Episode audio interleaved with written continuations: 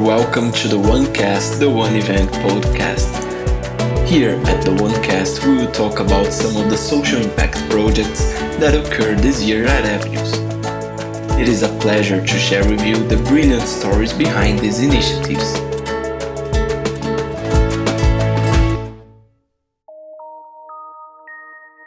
More than 150,000 masks sent to 8 communities in São Paulo and 108 health institutions all around the country, including communities at the Amazon.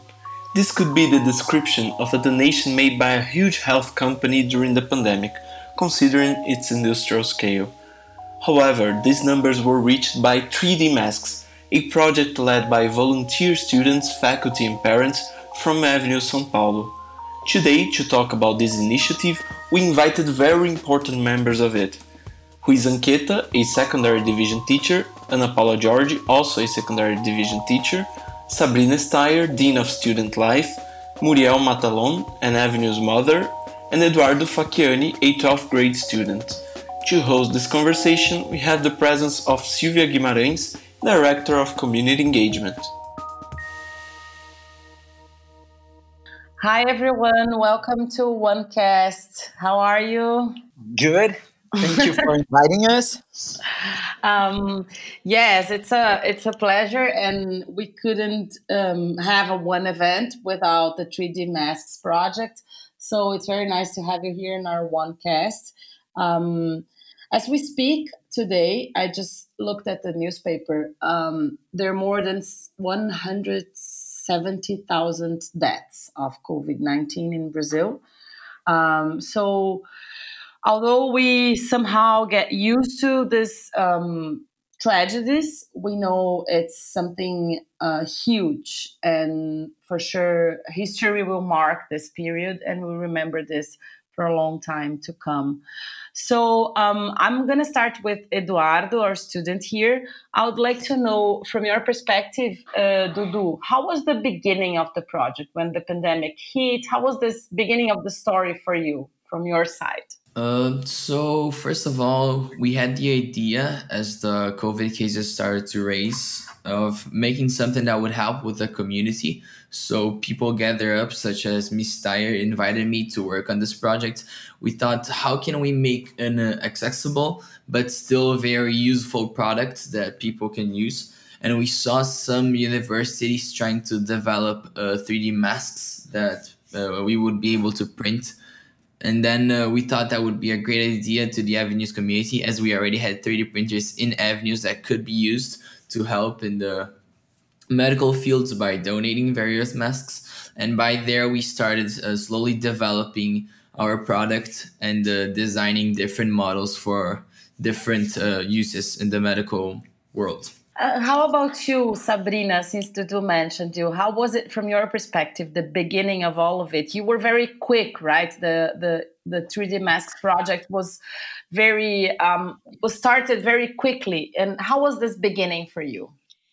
Yeah, uh, we have an email at school. It's a secondary division where parents can access this email, send messages, and we received an email from Bianca Guimaro, she is the mom of Pedro Guimaro, who's now in eighth grade, sharing this information that she read about it. This where where other places were using 3D printers, and she shared it with us, saying, "Why can we not use the 3D printers from Avenues?"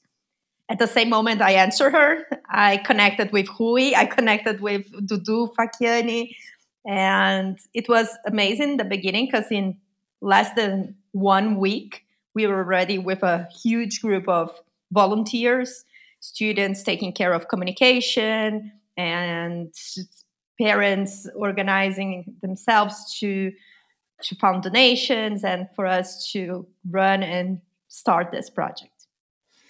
Yes, that's um, that's a great start of the community getting together, right? Um, so, what about you, Muriel? How was it from from a mom's perspective to get involved?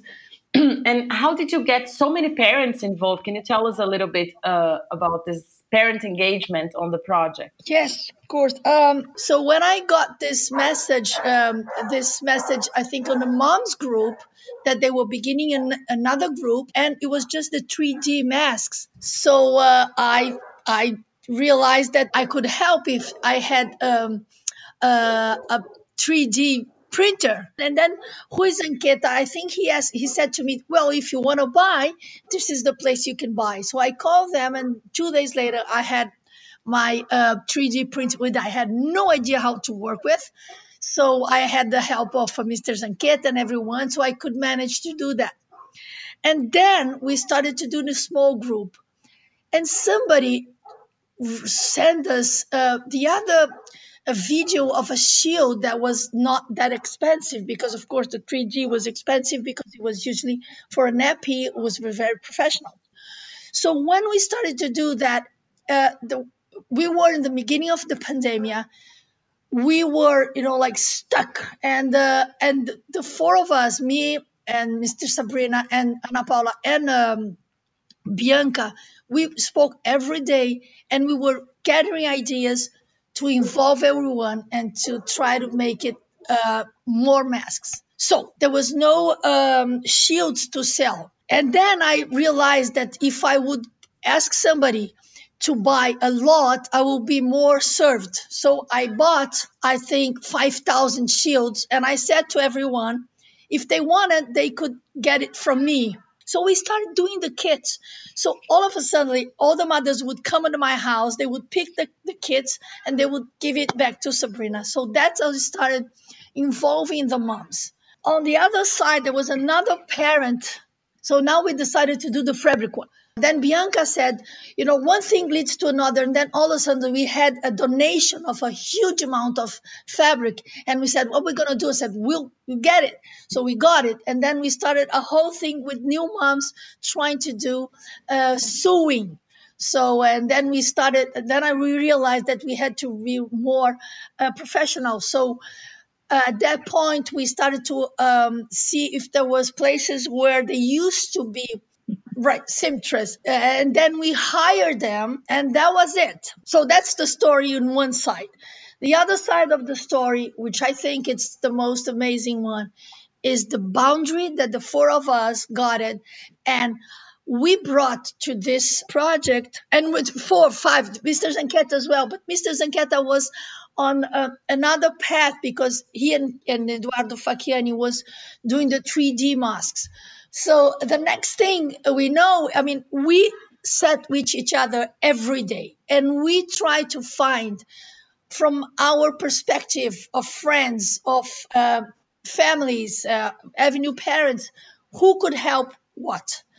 And I think it was just an effort of every little person.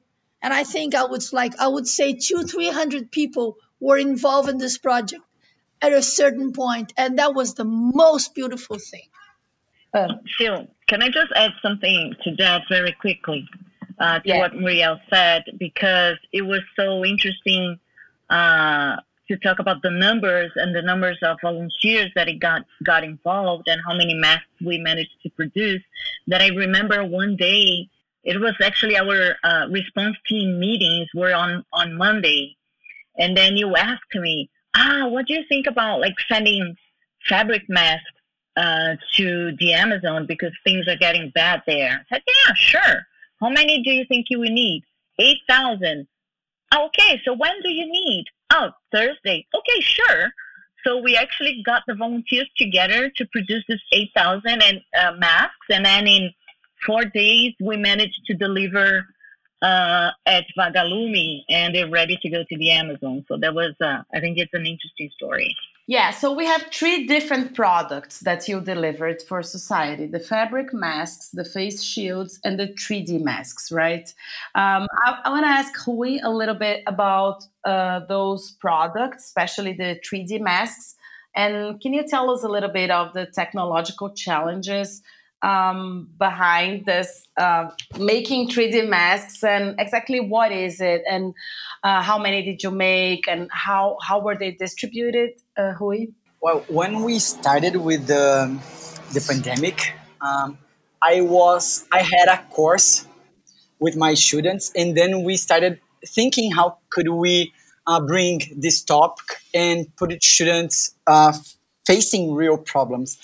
And since we were all at homes and our machines were like stopped uh, at school, I decided to start using my own 3D printer, and then I reached out to uh, John to see if we could bring uh, Avenues 3D printers so we could start printing. At the same time that was amazing because at the same time sabrina uh, reached out to me and she was already in contact with john. So everyone was trying to do something so looking back now it seems that it was so natural everyone trying to help and as design engineering teacher my goal was to uh, having our students working on a real problem and designing things that would be uh, useful for the health community. So we started using um, more complex uh, 3D modeling softwares to design those masks. So we got together with uh, Eduardo Facchiani, then uh, with Bianca Zanotti and some other students to design. So we wanted to present the students a design process where they could understand the problem from different perspectives and then come up with some solutions that could meet that uh, these needs so it was really good to see as teacher to see how our students were engaged on real life problems and using technology to solve problems and help the community. Um, I would like to know also about um, how did you organize yourselves to to find the resources how uh, i know you had a crowdfunding campaign and all that so i would like to hear a little bit about how was this challenge of uh, mobilizing resources and and how did you manage to to fundraise for the project as muriel said it was a huge network of people involved, right? So I think it's the network. So it's not just the crowdfunding campaign, but also people donated, uh, people and companies. We find companies that donated fabrics and people were buying tiaras. They're buying a huge, like parents buying a huge quantity of tiaras. They're like, oh, okay, I bought 500 tiaras and they delivered at Muriel's house. So I think it was like the Avenues community and friends of Avenues community united for the good. So without the willingness of people to to you know to help we wouldn't be able to achieve that. I think also there was we had such a quick response. So every week we had a like, oh, we have three thousand, now we have five thousand, and have uh, 20,000. So I think that also helped people to put some money and believe in us.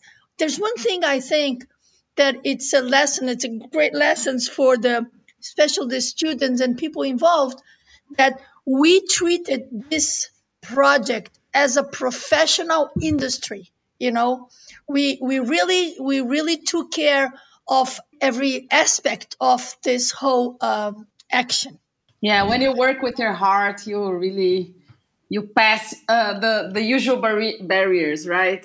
And and I think that's what happened with your group. You were you were doing something really important because I saw it, as Ana Paula already said. I saw these masks uh, arriving in in faraway communities in Brazil through the partnerships you made.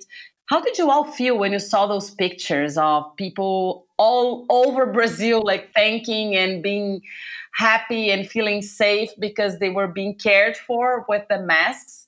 We had like small uh, AMAs or postos de saúde sending pictures and donating. We had donations of five reais.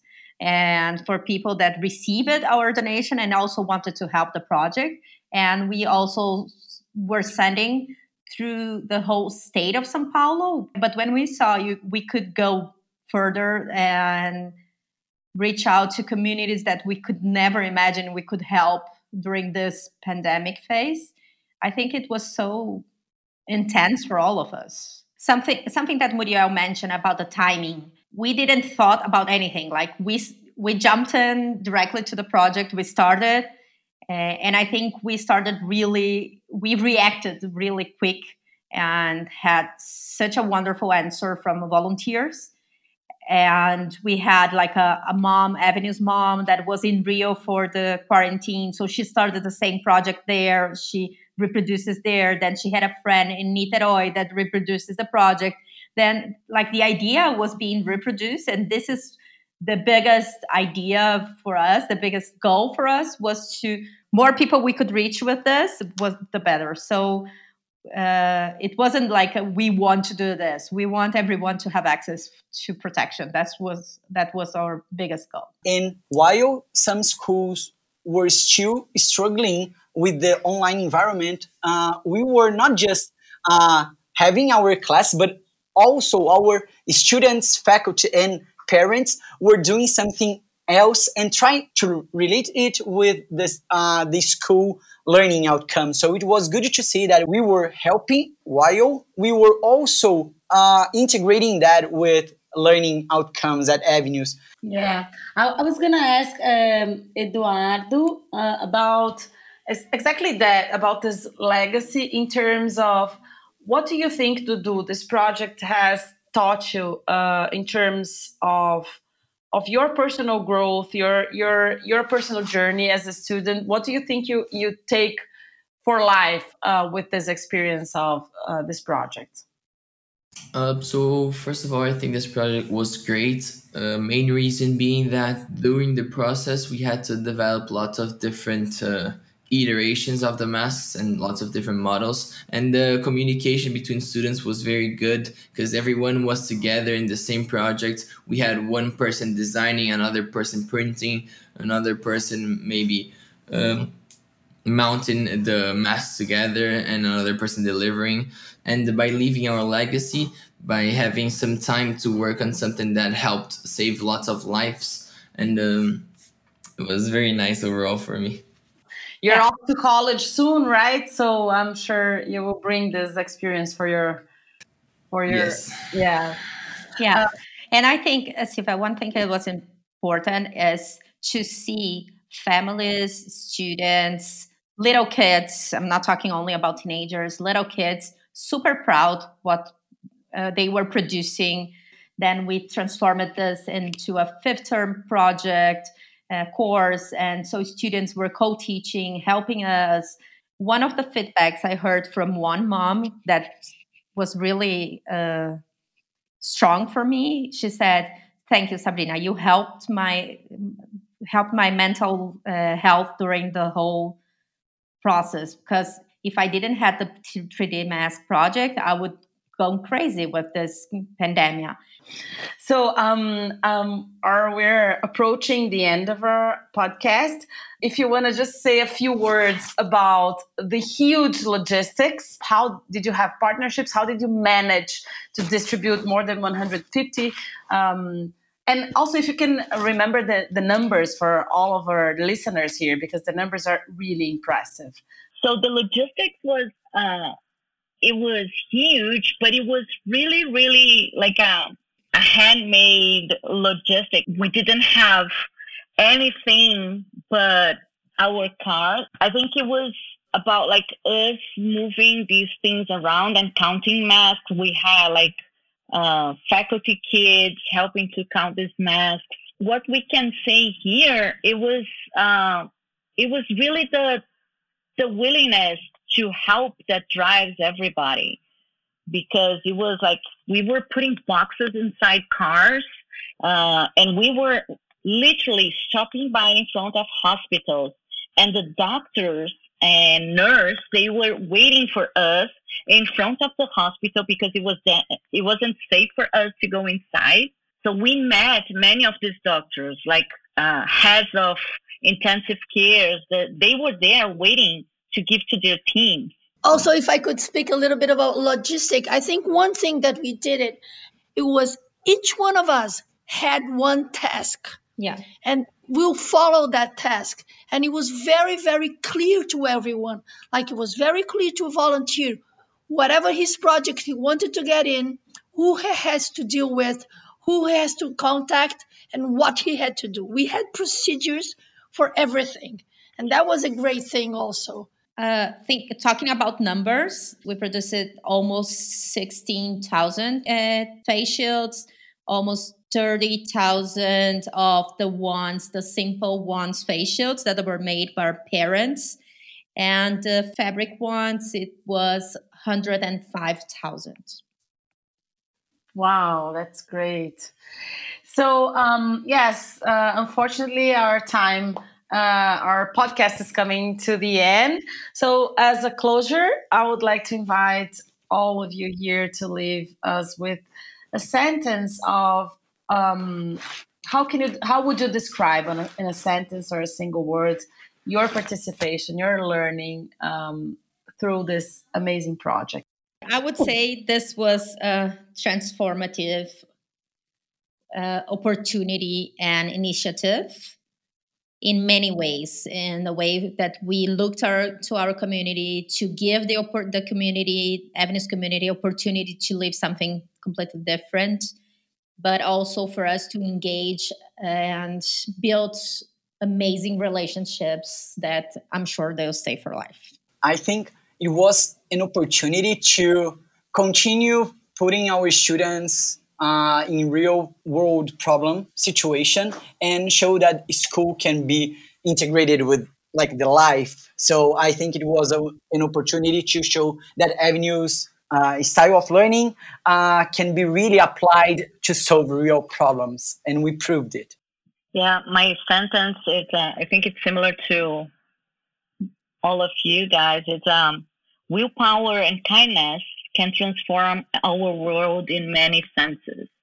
And I think this is what we do through this project. We created we created meaningful learning from for our students. We bonded as people uh, in a different level. So I guess that's it.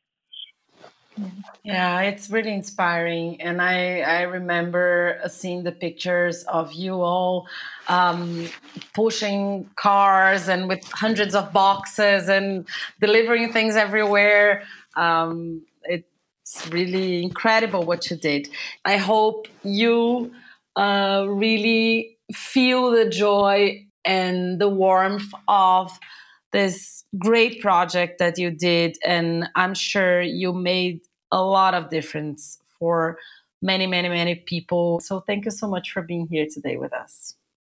Thank you very much and i would like to thank the opportunity of avenues that letting uh, me as a mother to participate and knowing these people. It was a great pleasure to work with them. Yeah. I'm just thinking here now and thinking like oh we need to create something new because I miss those crazy days that we are talking to each other the whole day.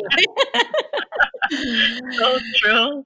Uh, like just, doing, doing good is addicting, right? yeah.